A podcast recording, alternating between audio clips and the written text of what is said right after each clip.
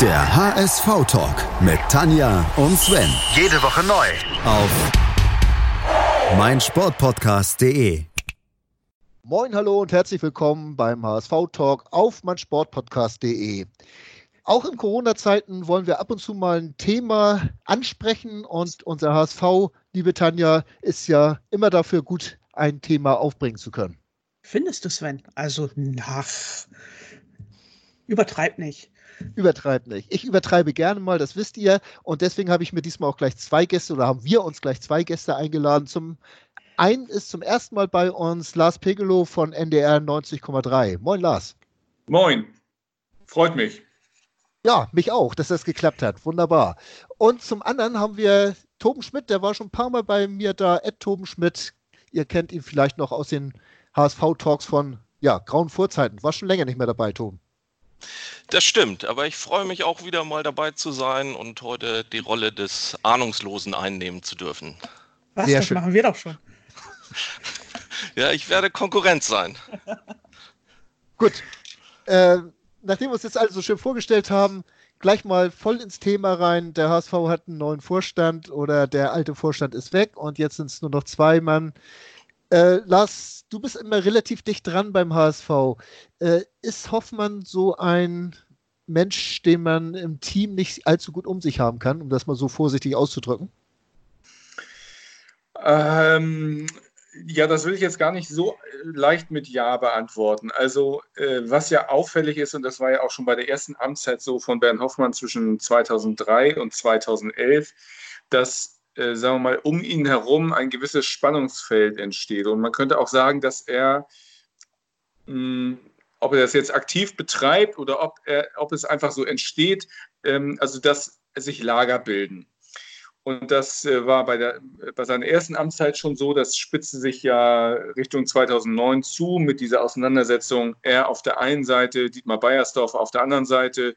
Äh, Bernd Hoffmann hatte dann noch Katja Kraus. Wenn man das so, äh, dieses Lagerdenken jetzt mal fortführt auf seiner Seite, und der äh, Dietmar Beiersdorf hatte dann äh, den, den Fanvorstand Christian Reichert oder, ähm, oder Oliver Scheel an seiner Seite. Also das war ja so ein bisschen, das war die Lagerbildung damals. Und ein wenig hat sich das jetzt auch wieder gezeigt, wobei es eben keine Ausgewogenheit mehr gab, sondern er war dann plötzlich in der Unterzahl.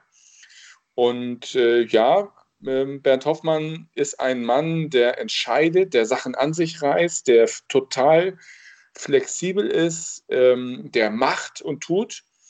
Aber offensichtlich äh, ist das jetzt beim HSV so gewesen, dass es ihm nicht gelungen ist, Menschen mitzunehmen an seiner Seite, sondern die fühlten sich vor den Kopf gestoßen. Das ist das, was wir gehört haben, auch die äh, im Vorstand waren. Und dann wurde dann letztlich daraufhin diese Entscheidung getroffen, die man als konsequent bezeichnen kann. Sicherlich eine schmerzhafte und keine einfache Entscheidung. Aber wenn es dann nicht passt, dann passt es eben nicht. Toben, hat dich diese Entscheidung irgendwie überrascht oder dachtest du das schon, dass Nachtigall, ich höre die Trapsen, ist ja der HSV? Also, überrascht hat sie mich nicht unbedingt. Ähm, es hatte ja durchaus einen gewissen Vorlauf. Ähm, ich glaube, es wäre auch etwas passiert, äh, ohne dass wir jetzt die äh, aktuelle Situation mit dem Coronavirus äh, haben. Also das hat das Ganze vielleicht noch beschleunigt, verstärkt, weiß ich nicht. Aber das Ganze ist ja alles schon früher in, in, in, Bewegung gekommen. Ähm, ich hätte nicht unbedingt jetzt wetten wollen, wie es ausgeht, ähm, wie, wie die Streitereien enden, ob, ob nun Hoffmann gehen muss oder, oder andere oder ob sie sich nochmal zusammenreißen können. Aber ähm, ja, also eine Sache, die mich dabei so ein bisschen stört, ist, dass es so sehr bequem ist, die Geschichte zu erzählen, indem man immer auf die erste Amtszeit von Hoffmann zurückgreift, ähm, wie, wie, wie, es da gelaufen ist und dass das Muster jetzt wieder so gut passt. Ähm, ich bin mir immer nicht sicher, ob man sich das da nicht ein bisschen einfach mitmacht oder vielleicht einfach auch bestimmte Aspekte auch noch übersieht wenn, wenn man jetzt einfach sagt, Hoffmann ist ein schwieriger Typ und es hat äh, diesmal wieder nicht geklappt. Ähm, was meinst du, was würde man übersehen können? Ja, das ist eine gute Frage. ähm, ähm, da wolltest du jetzt gerade eine Antwort drauf haben, oder? Eigentlich wollte ich lieber eine Antwort haben, als sie selber zu geben, ja. Ja, dann gehen wir es doch einfach mal weiter, diese Frage, Lars. Äh, macht man sich das ein bisschen einfach, wenn man auf diesen Stereotyp geht? Hoffmann, schwieriger Mensch, kein Teamplayer, zack, da ist der Bruch und äh, daran hat es gelegen. Oder hat äh, Tobias, äh, Tobias äh, recht, wenn er sagt, ja, das ist vielleicht zu eindimensional gedacht? Also äh, sagen wir mal so, die, diese Erklärung, ich habe ja, ich habe auch eben diese, diese Parallele gezogen, die ist äh, natürlich total naheliegend, weil es so wahnsinnig viele Parallelen halt gibt. Ne? Mit ja. dem kleinen Unterschied, dass es eben eine andere Vorstandskonstellation gibt, die diesmal nicht dafür gesorgt hat, dass Bernd Hoffmann acht Jahre bleiben konnte. Und das, was wir gehört haben an Vorwürfen auch aus, den, aus dem Vorstand von den Kollegen, dass Bernd Hoffmann Alleingänge gemacht hat, dass er sich eingemischt hat in die Belange von, ähm, von Jonas Boll, das ist ja das eine. Das andere ist ja, und, das, und da sind wir dann nur bei, der, bei seiner jüngsten Amtszeit, dass es ja auch da Vorgänge gab, die möglicherweise auch schon im Vorjahr, als Ralf Becker noch Manager war, ähm, sich jetzt äh, praktisch in diesem Jahr wieder ereignet haben. Also wenn wir uns mal äh, zurückerinnern, wie es am Ende zum Abschied kam von Ralf Becker, ähm, dann muss man natürlich sagen, dass auch da Bernd Hoffmann eine Rolle gespielt hat, die fragwürdig ist. Also nach außen hin wurde lange so getan, als ob man in Einheit ginge und hinter dem Rücken äh, von Ralf Becker, so ist es zumindest dann auch ähm, teilweise auch gesagt worden, auch aus dem, aus dem Führungszirkel des HSV heraus, hat Bernd Hoffmann dann schon andere Lösungen gesucht. Also da gab es sicherlich auch in dieser aktuellen Amtszeit von Bernd Hoffmann gab es so einiges, was da jetzt eben auch daher praktisch sich in kurzer Zeit wieder wiederholt äh, hat. Ähm, natürlich äh, die andere Geschichte mit Bayersdorfer, das ist zehn Jahre her, elf Jahre her. Wir befinden uns in einer ganz anderen HSV-Situation mittlerweile. Wir würden ja alle wünschen, dass es alles nochmal so schlimm wäre wie 2009 oder 2010. Das werden wir vermutlich ganz, ganz lange, wenn wir es überhaupt jemals erleben, beim HSV noch wieder äh, mal sehen, dass der HSV, ja, was weiß ich, Fünfter ist in der Bundesliga, im Halbfinale ist, in irgendeinem europäischen Wettbewerb. Also die Rahmenbedingungen waren natürlich andere, wobei die Verhaltensmuster, wie ich finde, sich schon übereinander liegen lassen. Warum muss äh, Hoffmann sich denn einmischen, wenn man das mal quasi so ein bisschen umgedreht äh, fragen möchte? Machen die anderen ihre Arbeit nicht ordentlich?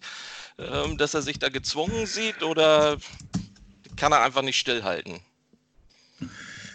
Also wenn, du, wenn ich jetzt nur eine von diesen beiden Antworten auswählen müsste, dann äh, würde ich die zweite nehmen. Er kann dann tatsächlich nicht stillhalten. Das ist das, was ich eingangs sagte. Er ist jemand, der Dinge an sich reißt, der auch sicherlich äh, eine Ungeduld hat, der ähm, total ehrgeizig ist. Ja, der möchte immer das Maximum erreichen und der möchte es am liebsten gestern schon erreicht haben. Und äh, ja, dass er damit dann Leute äh, überrollt, überfordert, dass er ähm, dann auch so wirkt, als ob er ihnen kein Vertrauen geben würde, als ob er ihnen Dinge aus der Hand nehmen würde, als ob er ihnen nichts zutraut, äh, vielleicht auch nicht unbedingt alles dann zum Besseren regelt. Also es ist ja jetzt auch bekannt geworden, diese Verhandlungssituation mit Douglas Santos, wo er ja die Verhandlungen äh, an sich gerissen hat, ohne Wissen von Jonas Bolt und offenbar einen schlechteren Deal ausgehandelt hatte, als das Jonas Bolt dann später tat. Also insofern, es muss da nicht immer alles besser werden. Auf jeden Fall nimmt es immer an Fahrt auf und an Tempo auf und die Konfrontation nimmt zu, oder so war es zumindest in einigen Punkten und irgendwann ist das fast dann zum Überlaufen gekommen. Also es spricht ganz viel dafür, finde ich, dass dieser nicht funktionierende Teamgedanke, dass der wieder aufgebrochen ist.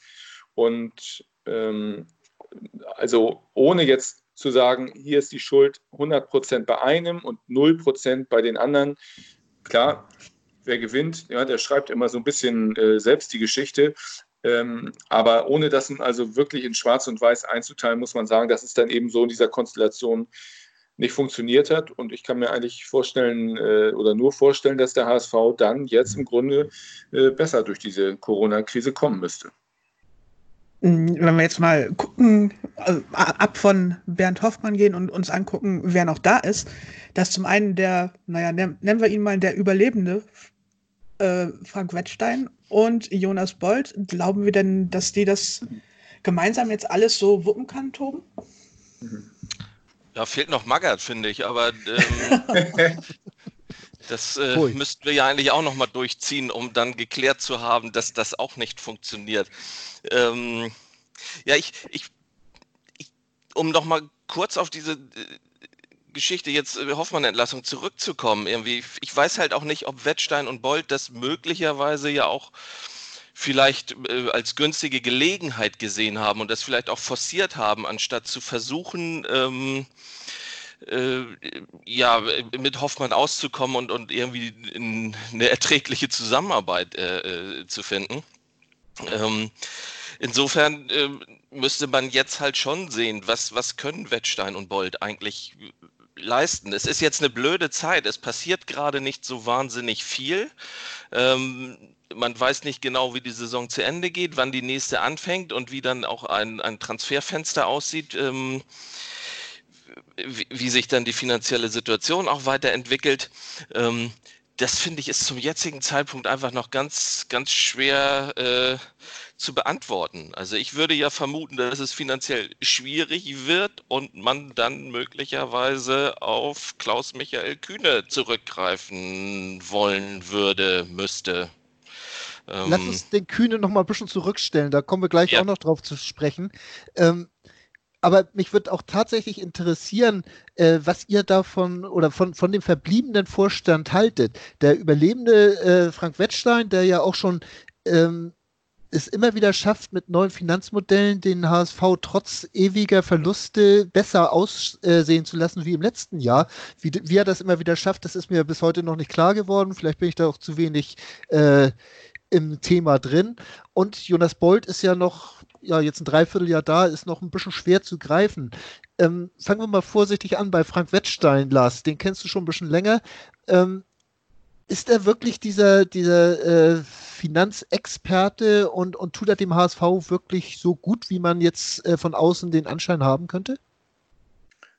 Also ähm, zunächst mal weiß ich nicht, ob, ob man in, im Zusammenhang mit den HSV-Finanzen irgendwie, sag mal, das, äh, das Adjektiv gut, in, also wirklich ernsthaft äh, gebrauchen kann. Die HSV-Finanzen sehen natürlich ganz schlecht aus, das ist schon klar. Ja. Ähm, wir, wir, haben mit Stand 30.06.2019, haben gerade nochmal geguckt, 91 Millionen Euro Verbindlichkeiten. Und das ist im Grunde so ein Betrag, der sich über die Jahre verhältnismäßig stabil zeigt. Die letzten fünf, sechs, sieben Jahre, würde ich mal sagen, ich glaube, es ging mal so zwischen 80 und 105 oder so, war immer so die Marge, die der HSV vor sich herschiebt mit verschiedenen Krediten. Und das, was äh, Frank Wettstein, das ist jetzt mein Eindruck, ab 2014 gemacht hat, so lange ist er beim HSV, also fünfeinhalb Jahre ungefähr, ist, dass er versucht hat, diese Schulden irgendwie, wenn man das so sagen kann, auf stabile Beine zu stellen. Also ähm, zu strecken, ähm, nicht, dass äh, extrem hohe Zinsen gezahlt werden müssen,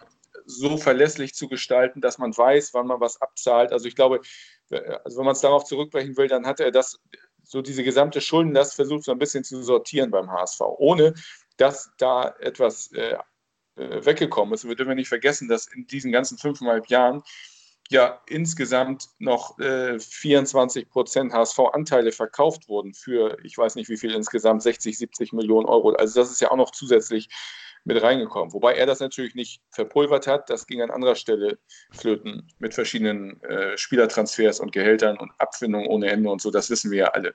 Also insofern, er ist derjenige, der da zu sortieren hat, aber in, der, in den Rahmenbedingungen 2014 war der HSV zwar ein schlechter, aber noch ein Bundesligist. Heute ist er ähm, ein Zweitligist im zweiten Jahr und es gibt die Option, dass es noch ein drittes Jahr wird. Ähm, dann kann man sagen, dass äh, auch, was weiß ich, in weiteren fünfeinhalb Jahren vermutlich jetzt nicht gut stehen wird um die HSV-Finanzen. Äh, vielleicht ein bisschen sortierter, das wäre die Hoffnung.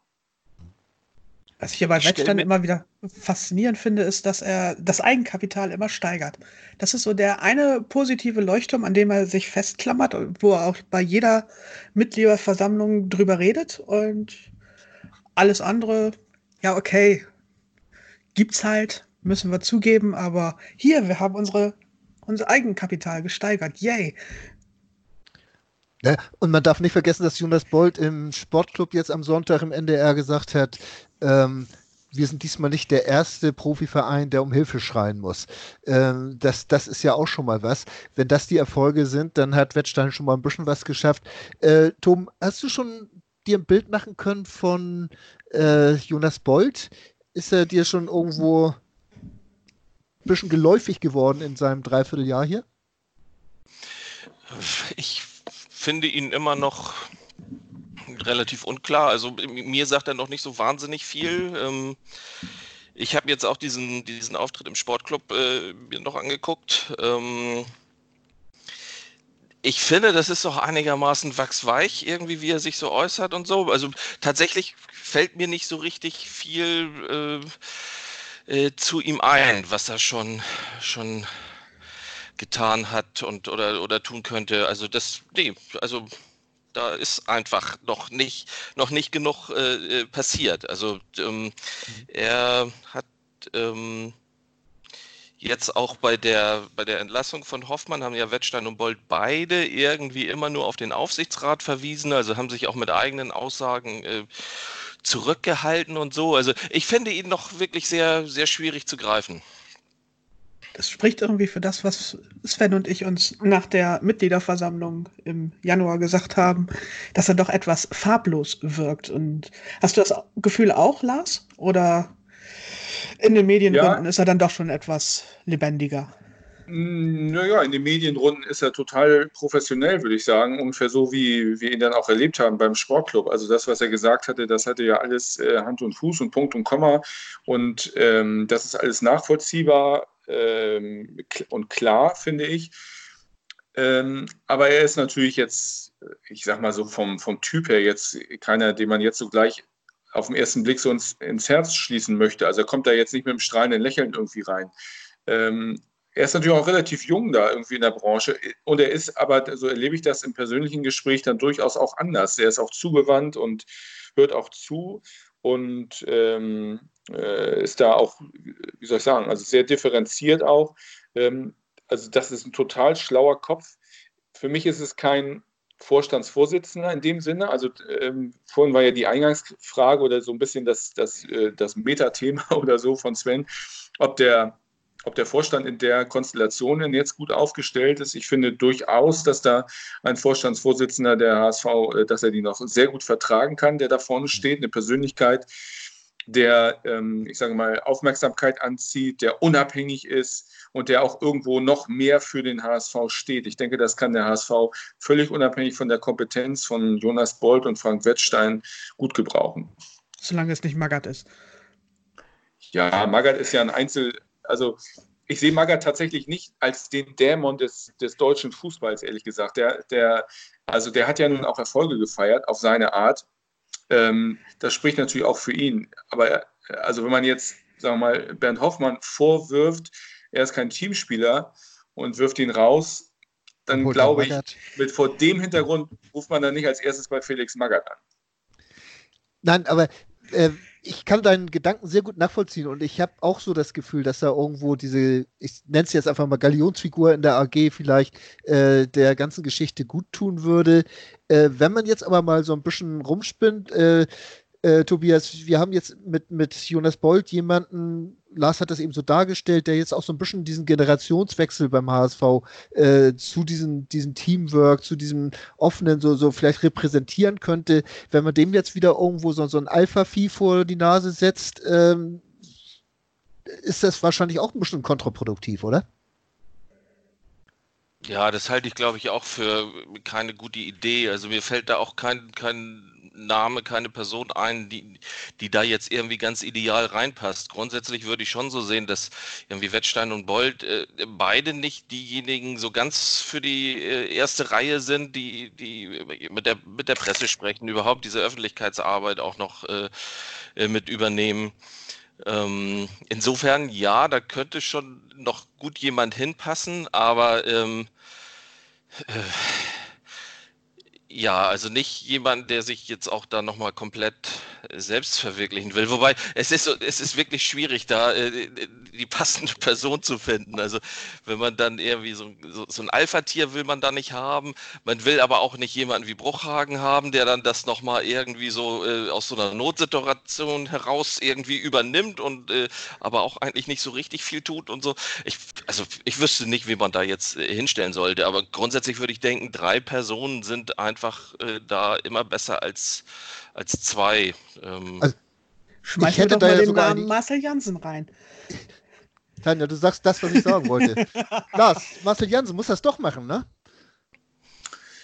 Ja, also bei Marcel Jansen, äh, den kenne ich jetzt auch seit er zum HSV gekommen ist, 2008 und ähm, habe das alles verfolgt, was er so, also er ist ja wirklich jemand, das war auch schon immer, auch zu seiner Zeit als, äh, als Spieler, der äh, über den Tellerrand guckt und geguckt hat und das hat er ja auch mit seinem frühen Karriereende und mit seinen wirtschaftlichen Engagements seither, Startups und so, das hat er ja auch unter Beweis gestellt und ähm, er ist auch total bodenständig gleichzeitig. ähm, also sagen wir mal so, ich, das sind, ich, jetzt greife ich irgendwie in die Floskelkiste, aber ich würde ihm doch irgendwie ein paar Jahre Berufserfahrung natürlich schon irgendwo noch wünschen. Nicht? Also wenn, wenn man jetzt überlegt, dass jemand also wirklich dieses, diesen Organismus in dieser Zeit irgendwie führt und dem ja auch und äh, also bei aller Ungewissheit, was überhaupt die Corona-Krise für den HSV und für den deutschen Fußball bedeutet, dann braucht ja jedes Unternehmen, ob das jetzt der HSV ist oder, oder welches Unternehmen auch immer, das Schwierigkeiten hat, braucht ja irgendwie einen Anker, einen Orientierungspunkt und irgendjemand, an dem man sich auch äh, festhält, der vielleicht schon mal so Situationen auch durchgemacht hat und der auch ausstrahlt, Mensch, wir schaffen das zusammen. So, da sehe ich jetzt nicht, das hat gar nichts mit Marcel Janssen persönlich jetzt zu tun, äh, ist ein guter Typ, aber den sehe ich da jetzt nicht, da sehe ich auch ganz viele andere nicht. Natürlich fällt einem da jetzt nicht so spontan irgendwie ein Name ein. Also auch die, die 83er, die äh, ja immer mal irgendwo so im Raum standen, die Zeit ist vielleicht dann auch langsam vorbei, dass man, dass man sich da orientiert an, was er sich, Robert Schmaggert, wie sie alle heißen, äh, das ist auch vorbei. Trotzdem, ich bleibe dabei, in dieser Konstellation fehlt mir da einer. Äh, aber den müssen wir vielleicht nicht heute Abend oder heute Nachmittag aus dem Hut zaubern. Es ist ja auch eine Frage des Zeitpunkts. Also wenn, müsste ja eigentlich jetzt relativ zeitnah jemand kommen. Und wenn Jansen das jetzt machen würde, dann wäre das ja ungefähr so dieser heimlich geschummelte Weg, den auch Hoffmann gegangen ist. Und äh, das wäre, glaube ich, kein, kein guter Start. Äh, also da müsste schon irgendwie so ein normaler Ablauf stattfinden, wie äh, Amtszeit von Jansen als äh, EV-Präsident ist zu Ende, dann kommt ein Wechsel in die AG irgendwie und, und nicht jetzt noch so diesen Sprung schnell mitnehmen, weil gerade die Situation günstig ist oder so. Also das würde ich ihm schon mal gleich übel nehmen. Ja, das stimmt. Er hat ja auch selber gesagt, er möchte sein, seine Präsidentschaft beim EV erfüllen bis 2022. Also das ist ja die, das ist ja die verbriefte Aussage, die wir von ihm haben. Und da kann man, nehmen wir ihn einfach mal wörtlich, würde ich sagen. Und er hat ja sicherlich auch eine Menge damit zu tun, genug damit zu tun, jetzt erstmal den Aufsichtsrat äh, erstmal in der neuen Konstellation irgendwie beisammen zu halten. Das ist ja, da sind auch zwei Leute äh, jetzt draußen. Das ist ja auch nicht so einfach, da mal eben so eine Homogenität zu schaffen. Es darf man nicht unterschätzen, wie bedeutsam dieses Gremium ist. Ne? Auf keinen Fall. Ähm, bedeutsam ist ein sehr schönes Wort, äh, was uns schön in die Pause entlassen kann. Wir kommen gleich mit den drei großen Ks wieder. Kühne, Kohle und Corona. Wer die Fehler findet, darf ihn behalten. Schatz, ich bin neu verliebt. Was? Das ist er. Aber das ist ein Auto. Ja, eben. Mit ihm habe ich alles richtig gemacht. Wunschauto einfach kaufen, verkaufen oder leasen. Bei Autoscout24. Alles richtig gemacht. Willkommen zurück hier bei mein Sportpodcast.de und dem HSV Talk. Wir sind beim HSV und wir müssen uns wohl oder übel auch hier mit Corona beschäftigen, weil Corona alles bestimmt, auch wie es mit dem HSV weitergeht. Äh, Lars, was denkst du, ist so das wichtigste Thema, was beim HSV jetzt gerade im Zusammenhang mit Corona äh, so ansteht? Ist es wirklich die Saisonfortsetzung oder denkt man da schon viel weiter? ich glaube, dass im Moment wirklich niemand äh, weiterdenken kann, weil ja irgendwie alles unklar ist. Also es sind ja, also Dimensionen von, von Geldsummen sind ja, kann ja kein Mensch abschätzen, was da im Moment äh, geht und was eben nicht geht. Also es hängt natürlich unglaublich viel daran, ob noch gespielt werden kann in dieser Saison, ob das zu Ende geführt wird, Juni, Juli, wann auch immer da jetzt so ein Saisonende sein kann das ist total wichtig und beim HSV hängt da eben megamäßig dran. Ja, steigen sie dann am Ende auf oder nicht? Also das sind ja fast existenzielle Fragen, zwei auf einen Haufen und danach regelt sich dann alles. Ich glaube, dass vorher äh, da auch gar nicht groß geplant werden kann beim HSV. Äh, es kann gut gehen, ja, dann wird gespielt und die schaffen es irgendwie auf Platz zwei noch an, was weiß ich, Stuttgart vorbei oder so. Und ähm, wenn es dann stimmt, was wir hören, dass der HSV erstmal ganz okay aufgestellt ist, wirtschaftlich in dieser Corona-Krise, ja, dann kann man sich dann auch freuen auf die nächste Saison. Aber ähm, also da sind so viele Unbekannte in diesem gesamten Spiel von oben bis unten von, ich will nicht sagen von Bayern München, aber sagen wir mal von Schalke 04 runter bis zu, wer ist letzter in der zweiten Liga, weiß ich nicht, wen Wiesbaden möglicherweise äh, oder Dresden. Also da gibt es so viele Unbekannte, keine Prognose von mir. Ich glaube, das wäre auch absolut unseriös, wenn wir da jetzt schon sehr tief im Kaffeesatz rumstöbern würden. Aber Tobias, du hast eben schon mal äh, Herrn Kühne ins Gespräch gebracht, auch bei der Vorstandsgeschichte. Ähm, traust du ihm eine Rolle äh, in dieser Corona-Finanzierungsgeschichte zu?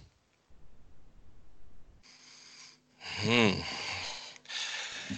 Also unabhängig davon finden ja sowieso äh, Gespräche statt, sei es nochmal äh, die äh, Finanzierung des Stadionnamens oder so. Also der ist ja schon irgendwie da. Ähm, meinst du jetzt irgendwie noch spezifisch äh, über das hinaus, um jetzt äh, irgendwie auszuhelfen. Also genau. da glaube ich eher, dass, dass so, so, so Maßnahmen, irgendwie Wettstein hat ja in der Pressekonferenz äh, äh erläutert, wie, wie, wie beim HSV jetzt äh, äh, Kurzarbeit äh, eingeführt wurde.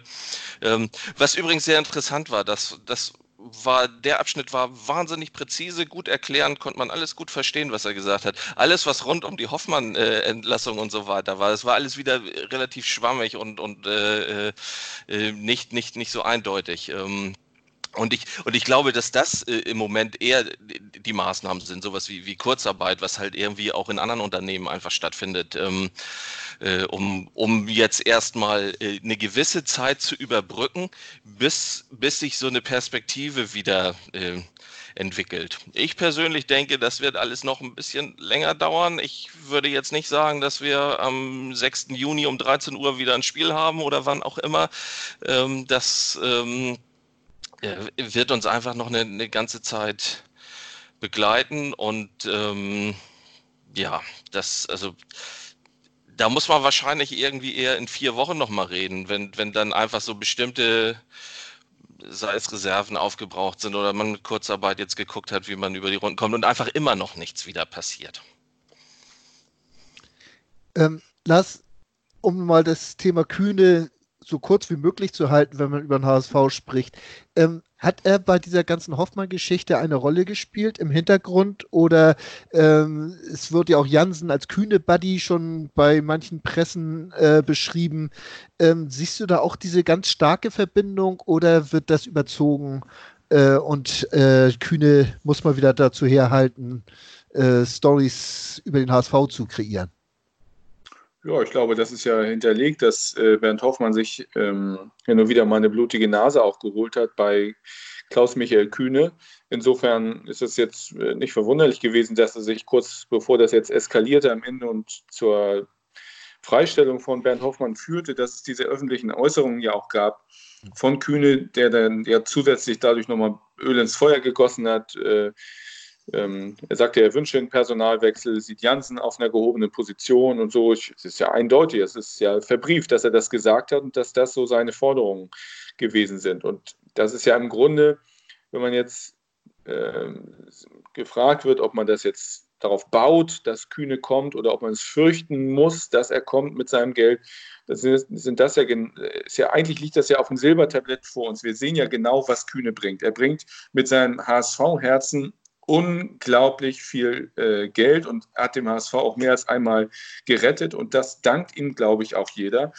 Auf der anderen Seite ähm, ist es eben so, dass er auch häufig genug im Grunde das, was er mit dem Portemonnaie gegeben hat, dann auf, mit, mit der Zunge auch wieder eingerissen hat. Also und äh, das, ist, das ist etwas, was sicherlich bei weiteren Engagements von Kühne, wenn man die andenkt, was man einfach äh, berücksichtigen muss. Also so wie es die letzten Jahre funktioniert hat, beziehungsweise wie die Verträge eben abgeschlossen wurden, hat es nicht dazu geführt, dass es dem HSV besser geht. Also muss man irgendwie ein anderes Modell finden, um mit Klaus-Michael Kühne dann auch positiv nach vorne zu gehen. So geht es nicht weiter. Wenn man sich mal so anguckt, was andere Vereine jetzt gerade in der Krise so machen, mein Horrorszenario ist eigentlich das, was der KSC gerade so ein bisschen im Hintergrund plant, nämlich eine geplante Insolvenz. Toben, was halten wir denn von so einer, von solchen Gedankenspielen? Eine geplante Insolvenz. Mhm. Ähm, äh, Im Gegensatz zu, wir nehmen nochmal wieder ganz viel Geld von Kühne. Ja, zum Beispiel. Äh, dann würde ich mich für die geplante Insolvenz entscheiden. Ähm, also ich finde tatsächlich, also so wie Bold auch im Sportclub sich nochmal geäußert hat zu Kühne, dass äh, er ja immer geholfen hat. Und äh, auch, auch Wettstein äh, äußert sich ja nicht, nicht äh, anders. Ähm, das ist eigentlich genau das Problem, dass das, was, was Sie helfen nennen, würde ich einfach immer als Problemverstärkung äh, bezeichnen. Ähm, und in, insofern würde ich einfach äh, wenn es irgendwie geht und sich irgendwie vermeiden lässt, einfach kein Geld von Kühne noch nehmen in irgendeiner Form. Das hat, also bei mir persönlich ist es, einmal ist es finanziell, glaube ich, eine ganz ungute Konstellation, weil da einfach auch nicht nur äh, der Wunsch von Kühne zu helfen und irgendwie Gutes zu tun dahinter steckt, sondern es ist einfach auch eine Machtfrage, äh, die, die, die Kühne da ausüben möchte und, und auch de facto tut. Und bei mir kommt einfach noch dazu, mich stört einfach nach wie vor, dass wir Geld äh, von Kühne nehmen, der sich äh, immer noch weigert, irgendwie die Unternehmenshistorie von Kühne und Nagel mal durch eine äh, unabhängige Historikerkommission äh, untersuchen zu lassen und auch quasi so ein bisschen arrogant äh, äh, schon irgendwie die Erklärung mitliefert, weil halt viele Unterlagen auch noch im Krieg äh, kaputt gegangen sind. Und ich tue mich tatsächlich immer schwer damit, äh, auch immer noch und eigentlich immer stärker auch in, in, in, in meinem Dasein als HSV-Fan irgendwie äh, von jemandem unterstützt zu werden, der, der so einen zentralen Aspekt irgendwie äh, ja immer noch äh, verdrängt, äh, äh, weggeschoben haben will. Und insofern äh, wird man bei mir immer durchaus eine Stimme gegen Kühne finden. Das war jetzt sehr viele verschiedene Ansätze. Ähm, kommen wir mal, äh, fangen wir das mal von vorne an aufzubauen. Äh, du sagtest also lieber private Insolvenz als nochmal Geld von Kühne zu nehmen. Äh, ich habe übrigens keine echte Vorstellung, was so eine geplante Insolvenz bedeuten würde. Ich habe mich einfach mal jetzt schnell äh, entschieden, weil die Frage gestellt wurde. das wird Tante dir jetzt haarklein erklären? Äh, nee, nicht wirklich. Ich habe nur noch mitgekriegt, dass äh, normalerweise, wenn ein Verein insolvent geht, gibt es ja mindestens einen Punktabzug von der DFL oder beziehungsweise DFB. Das wollen sie aber jetzt im Augenblick in dieser Situation aussetzen. Deswegen überlegt der KSC das ja überhaupt erst, weil Punkte wird, werden ihnen nicht abgezogen, dann kann man das ja jetzt mal machen. Ja, also ich hoffe, dass das beim HSV noch nicht so weit ist. Ähm, kann ich mir momentan auch nicht vorstellen. Äh, zweites Thema war, äh, du sagst gar kein Geld mehr, auch kein Stadionname mehr, kein Volksparkstadion? Ähm, also würde ich tatsächlich auch am liebsten drauf verzichten, ja. ja. Ähm, ich habe schon beim, beim ersten Mal äh, mich gefragt, was das soll. Das war ja auch, ich kann mich noch an dieses Foto erinnern, wie dann alle so schön da standen und sich gefreut haben. Ähm, ich meine, dann heißt das Ding Volksparkstadion, weil einer viel Geld gezahlt hat. Das ist, ich meine, dann kann es auch wieder HSH Nordbank Arena oder irgendwas heißen. Äh, von mir aus auch AOL, äh, keine Ahnung. Ähm, also das hat für mich nicht, nicht keine übermäßige Bedeutung, muss ich einfach sagen. Also da einfach einen anderen Sponsor zu finden und von mir aus auch einen anderen Namen, äh, ja, dann ist das so. Ich meine, das ist kommerzieller Profifußball. Also da finde ich, da finde ich dann sowas ist immer dann so ein bisschen irgendwie, da, dann streicht man so einen Zuckerguss oben drüber und, und dann sieht alles wieder schön, schön nett aus. Äh, äh aber letztlich geht es dann trotzdem irgendwie um irgendwelche Gelder, die irgendwie gezahlt werden. Und beim dritten Thema möchte ich jetzt Tanja nochmal mit ins Boot bringen, weil ich genau weiß, dass du darüber mal geblockt hast, über das Thema Kühne und äh, die, die Rolle äh, während der NS-Zeit. Ähm, da bist du wahrscheinlich relativ dicht bei Tobias. Absolut. Also ich finde immer noch, dass sich das Verhalten von Kühne und Nagel in dem Falle absolut nicht in Einklang bringen kann mit der HSV-Satzung und auch nicht mit dem HSV-Leitbild. Deswegen bin ich da absolut bei Toben. Gut, ähm, das lassen wir jetzt erstmal so stehen. Lars, ich äh, denke mal, du siehst das ähnlich, dass man auch da vor der eigenen Haustür gerne markieren dürfte, ne? Ja, absolut. Der HSV ist ja eigentlich in der Thematik äh, auch ein Vorreiter gewesen. Ich kann mich erinnern, dass ähm, mit Beginn des, des HSV-Museums es relativ zügig eine Sonderausstellung gab, in der der HSV seine NS-Vergangenheit ganz beeindruckend, wie ich finde, aufgearbeitet hat. Und äh, insofern kann ich mir gut vorstellen, dass das, was äh, der Toben eben angesprochen hat, auch im HSV durchaus immer mal ein Thema sein dürfte, müsste eigentlich. Kann ich mir schon vorstellen. Aber wir sind natürlich in der Situation jetzt hier, ähm, ich sag mal, äh, so eine, ja, wie soll ich sagen, eine Notsituation, abgesehen davon, dass das, worüber wir jetzt sprechen, ja öffentlich äh, und wahrscheinlich intern auch gar nicht groß auf der Tagesordnung steht, wobei ich das einen total interessanten äh, Aspekt finde, äh, in einer Situation der HSV einfach eine große wirtschaftliche Not hat. Und in einer wirtschaftlichen Not, ja, da macht man dann eben manchmal Dinge, die man vielleicht irgendwie bei klarem Verstand nicht tun würde. Also natürlich das kann ja keinem gefallen. Und ich glaube, in der Konstellation gefällt es nicht mal oder würde es nicht mal Klaus-Michael Kühne gefallen, dass er irgendwie mit, was weiß ich, wie viel Millionen den HSV vor dem Lizenzentzug rettet. Das ist ja auch schon ab und an mal geschehen. Und äh, so ein Notgroschen, der dann aber strategisch nichts bringt, um sich besser aufzustellen, sondern einem irgendwie nur so mal, die Nase über der Wasserkante hält, das ist ja alles nicht, alles nicht nachhaltig. Die Frage ist ja aber und da sind wir jetzt beim pragmatischen Punkt, wie überhaupt will man das denn oder wollte man, wenn man das möchte, dann schaffen, dass Klaus-Michael Kühne den HSV irgendwie rettet? Welche Konstellationen gibt es eigentlich? Also Anteile sind im Moment nicht zu verkaufen oder kaum zu verkaufen. Stadionnamen, okay. Ich kann mir nicht vorstellen, dass er plötzlich 25 Millionen gibt für äh, das Namensrecht, wo er jetzt 4 Millionen gibt. Das wäre ja auch unsinnig. Ähm, ja, und weitere Möglichkeiten gibt es ja eigentlich gar nicht, es sei denn, man sucht sich wieder komplizierte Vertrags- und Transferklauseln heraus, was ich mir aber auch nicht vorstellen kann, dass man das tut. So, und dann sind wir natürlich dann irgendwann bei dieser großen Unbekannte äh, 24,9 Prozent, möchte das nochmal jemand kippen. Und äh, also das ist eine Debatte, die hat natürlich auch wieder Spaltungspotenzial. Ja. Die hat nicht nur Spaltungspotenzial, äh, solange große Versammlungen nicht zulässig sind, ist es auch überhaupt nicht lösbar, weil man braucht erstmal eine Mitgliederversammlung, um da drüber zu kommen und die dürften im Augenblick nicht genehmigt werden. Ja, das kommt noch dazu. naja, das geht gar auch, nicht. Äh, das Einzige, wie ich mir das vorstellen könnte, wenn Kühne helfen wollte, dann könnte er den Stadionnamen für, was weiß ich, vier Jahre äh, wieder kaufen und das Geld vorschießen. Ne? Das, das, das wäre wieder so ein typisches HSV-Ding, auf die Einnahmen der nächsten Jahre vorgreifen und äh, dadurch irgendwo erstmal wieder über die Runden kommen.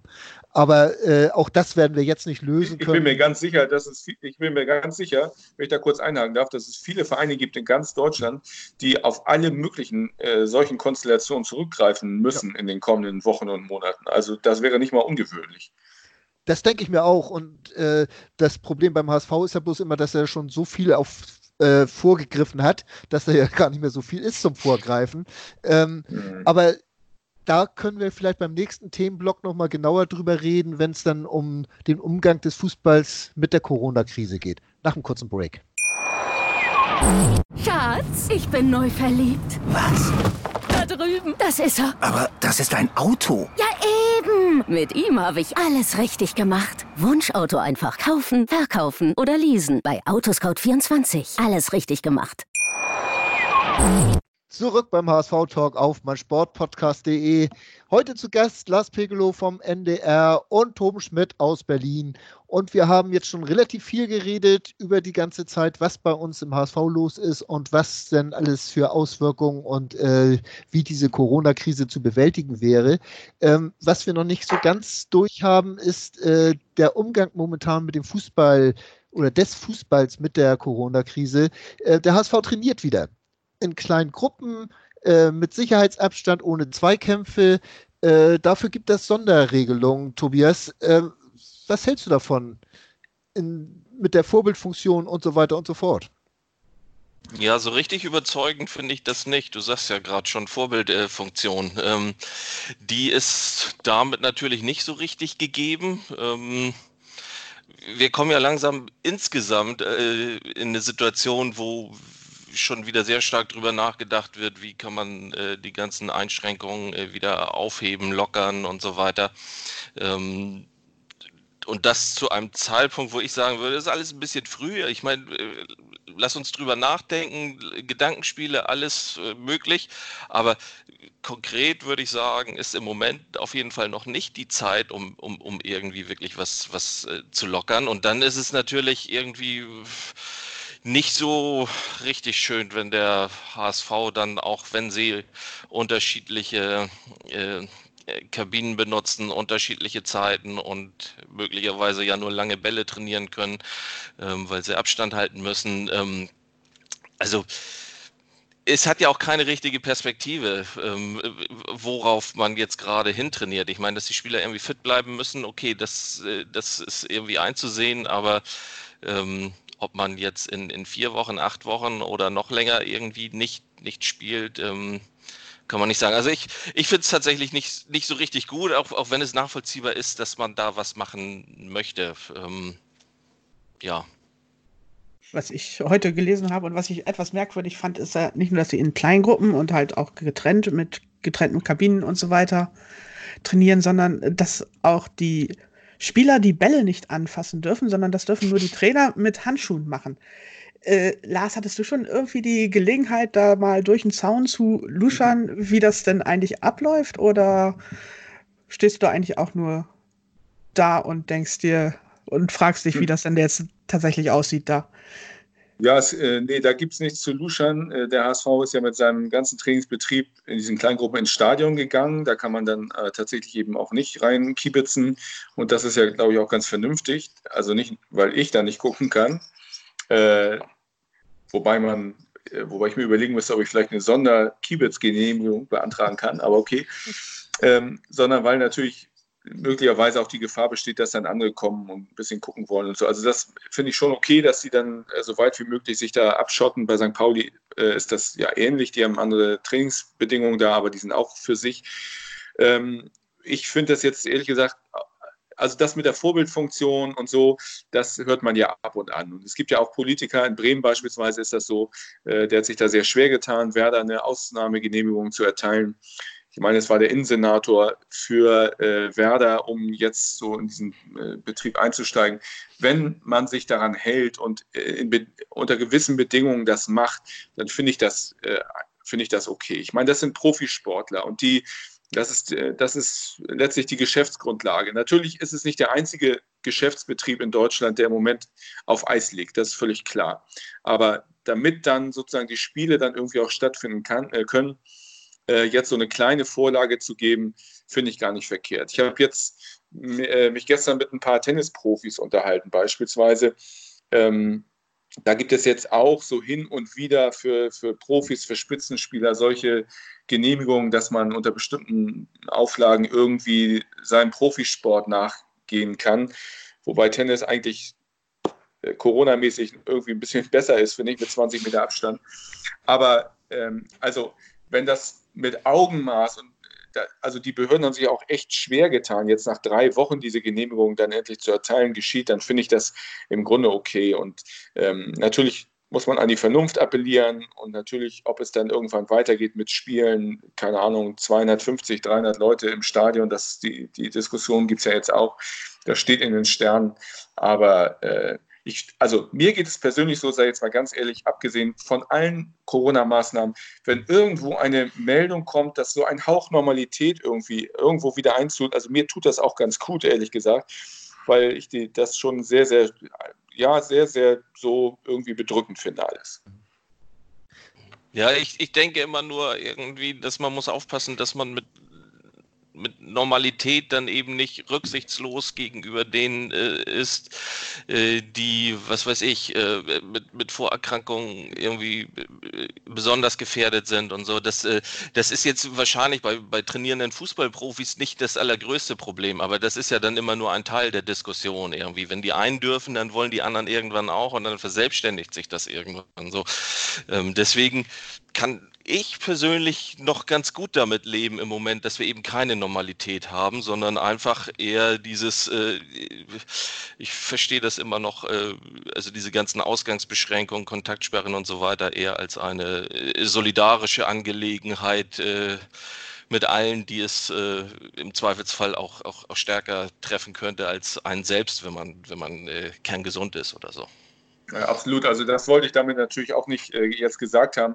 Und äh, also was diese Ausnahmegenehmigung äh, angeht, ich glaube, dass in Hamburg das ja so gewesen wäre, dass auch Olympiasportler, die auch äh, zumindest beantragt hatten und erhalten hätten, wenn jetzt nicht die Olympischen Spiele abgesagt worden wären. Also dann äh, wäre das so ein bisschen breiter gewesen, sage ich mal, in der Verteilung und hätte sich jetzt vielleicht nicht so sehr auf die Fußballer jetzt so in der gesamten öffentlichen Wahrnehmung äh, kapriziert. Aber ähm, grundsätzlich stimmt das natürlich, äh, dass die Gesundheit über allem steht, ohne Frage.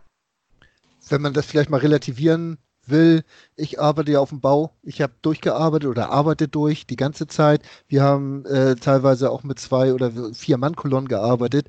Äh, momentan fahren wir zwar nur noch zu zweit pro Auto, aber früher sind wir auch noch mit, oder vor einer Woche noch mit drei oder vier Mann in einem Auto in der Doppelkabine gefahren, auf vier Quadratmetern, was ja auch eigentlich Wahnsinn ist. Ähm, ja.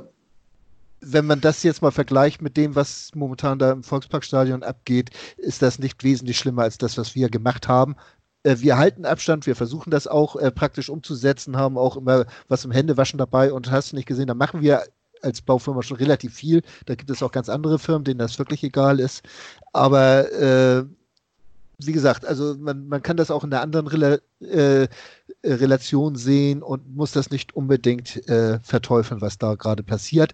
Was anderes ist, äh, wenn ich jetzt die DFL Pressekonferenz da von letzter Woche äh, verfolge, wo sie gesagt hatten, dass sie ab 1. Mai gerne wieder Fußball spielen wollen, auch ohne unter Ausschluss der Öffentlichkeit natürlich mit 250 Mann, wir hatten das eben gesagt, im Stadion. Ähm, diesen Wettbewerb fair durchzuführen, halte ich eigentlich äh, nach momentanem Stand äh, für Utopie.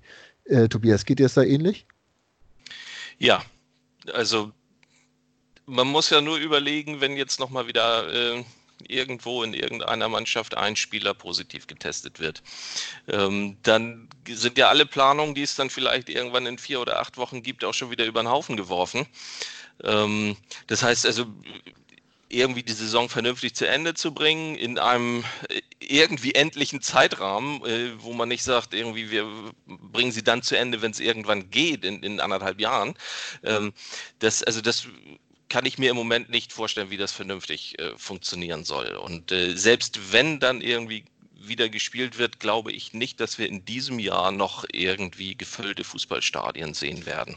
Also ich glaube nicht mal, dass wir halb gefüllte Fußballstadien sehen werden. Ähm, also das ist, ich, ich denke ja immer, dass wenn man sich mit dem Gedanken so früh wie möglich anfreundet, dann hat man die Grundlage, auf der man auch irgendwas planen kann. Also mich, auf mich wirken jetzt so bestimmte Versuche immer noch so ein bisschen wie so Verzweiflungstaten irgendwie, dass man oder, oder dass man irgendwie was äh, zumindest mal beschlossen, geplant hat, dass man irgendwie so, so irgendwie ein Ziel, eine Perspektive aufzeigt, die es sein könnte, wo aber man eigentlich schon in dem Moment, wo man sie hört, denkt, hm, das ist ja irgendwie Mai, wie lange ist das eigentlich noch hin?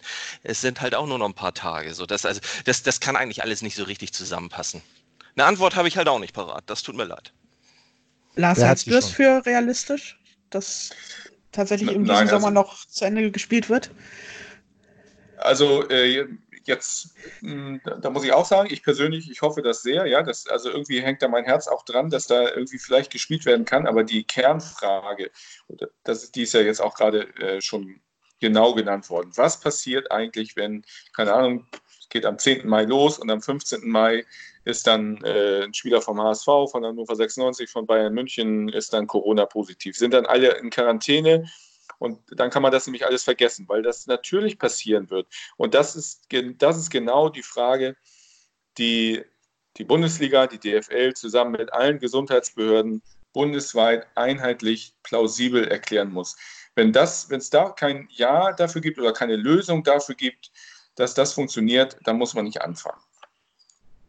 Gut, ich denke mal, das ist ein klares Statement und das können wir alles soweit unterschreiben. Und den Rest kann eh nur die Zeit bringen, äh, wie das da weitergeht. Ähm, über die finanziellen Probleme, die das alles mit sich bringt, haben wir eben schon mal gesprochen. Äh, Tobias, hast du irgendwo eine Idee? Kann man da irgendwo ein Corona- Bon aufsetzen, äh, dass man vielleicht die finanzschwächeren Vereine so ein bisschen unterstützt, genauso wie Italien und Spanien jetzt momentan bei der EU versuchen, dass man da von der DFL auch irgendwas auflegt äh, im Rahmen der Solidarität, dass man diese schwächeren Vereine irgendwie über Wasser hält. Das wird ja vermutlich gar nicht anders gehen. Also betroffen sind alle Vereine und ähm, es wird viele Vereine wirklich äh, äh, massivst äh, äh an die Grenzen und darüber hinaus äh, bringen. Ähm, wenn man irgendwie dann irgendwann normal weitermachen möchte, dann, dann, muss man dafür Regelungen finden. Und ich glaube nicht, dass es damit getan ist, dass jetzt irgendwie ein reicher Verein irgendwie einem ärmeren Verein ganz, ganz einfach gesprochen irgendwie was gibt, sondern muss man eine grundsätzliche Regelung finden, weil das einfach den, den, den Fußball als Ganzes betrifft. Also das ist ja, ähm, ich meine, das ist, wir haben die drei Profiligen irgendwie, das ist, äh, da ist, je, je, tiefer man kommt, desto weniger Geld ist eigentlich sowieso vorhanden. Ähm, das ist, aber es ist wirklich sehr schwierig, weil natürlich der Fußball ist ja auch immer nur so ein kleiner Teil der, der, der ganzen Gesellschaft und es wird ganz viele andere Bereiche ja eben geben, äh, bei denen halt auch einfach das, das Geld fehlt. Ich mag mir das nicht so richtig ausmalen. Also dass, äh, dass irgendwie in, nächster Zeit sowas auch wie, wie, wie ja, Transfersummen und, und Sponsorengelder und sowas einfach in den Keller gehen. Ähm, ich es ist einerseits ganz faszinierend, äh, äh, das jetzt mal zu beobachten, weil man immer denkt, der Fußball ist so aufgeblasen. Äh, vielleicht renkt sich da wieder ein bisschen was ein, aber vielleicht verrenkt es sich auch alles noch viel mehr und viele können es nicht überstehen. Es ist schwierig, schwierig. Lars, glaubst du auch, dass diese Blase Profifußball, dass die jetzt so platzen könnte oder wird sich der Fußball da irgendwie durchmauscheln? Also ich glaube, dass es Vereine erwischen kann, äh, ganz bestimmt.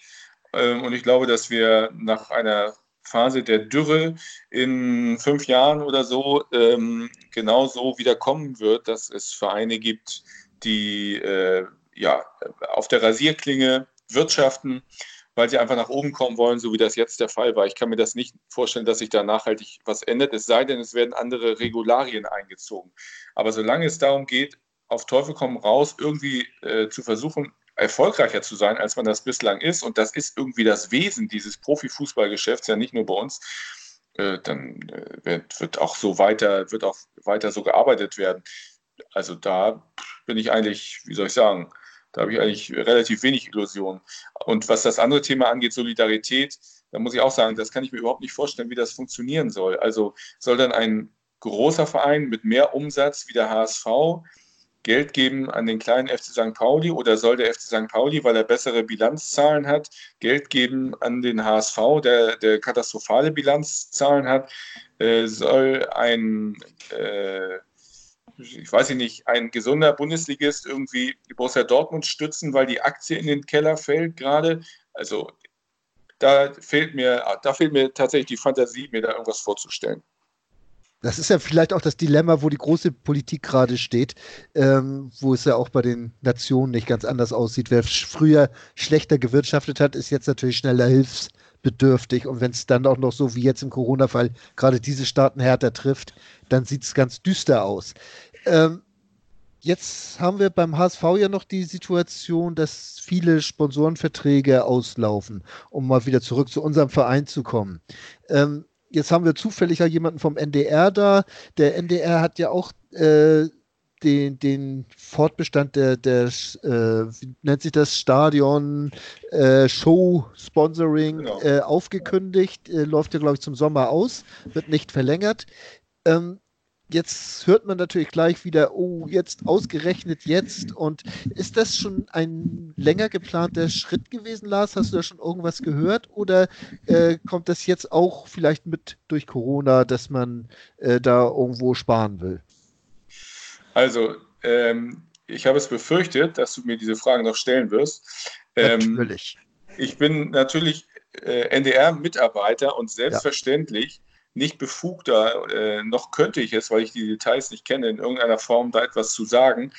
Ich kann da eigentlich nur hinweisen auf die Pressemitteilung diesbezüglich vom NDR, dass äh, der NDR äh, sparen muss und dass der NDR nicht nur beim HSV ausgestiegen ist, sondern auch bei Hannover 96 und bei THW Kiel. Also ähm, wenn ich nicht beim NDR wäre, würde ich das so interpretieren, als ob es keine, kein HSV-Bashing ist um Lars dann mal ein bisschen unter die Arme zu greifen. Man muss ja auch äh, sehen, dass äh, die letzte Runde, was die GEZ, die ehemaligen GEZ-Gebühren betrifft, auch nicht im Sinne der ARD und des ZDF gelaufen ist, sondern da schon so ein bisschen drauf gedrängt wurde, dass die öffentlich-rechtlichen Sender ein bisschen sparen. Und ich glaube, das tut auch der NDR in dem Sinne. Also es war ja auch bisher so, Lars, korrigiere mich, wenn ich mich täusche, aber die Medienpartnerschaft mit dem HSV, die wurde bisher auch aus Werbeeinnahmen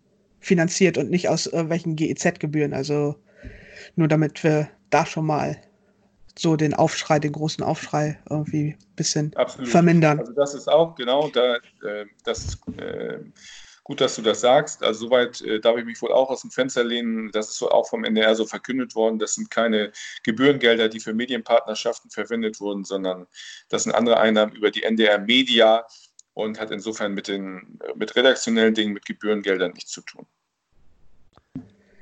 Äh, insofern könnte diese äh, Aufgabe ja letztlich auch irgendeine beliebige Eventagentur, sag ich mal, übernehmen.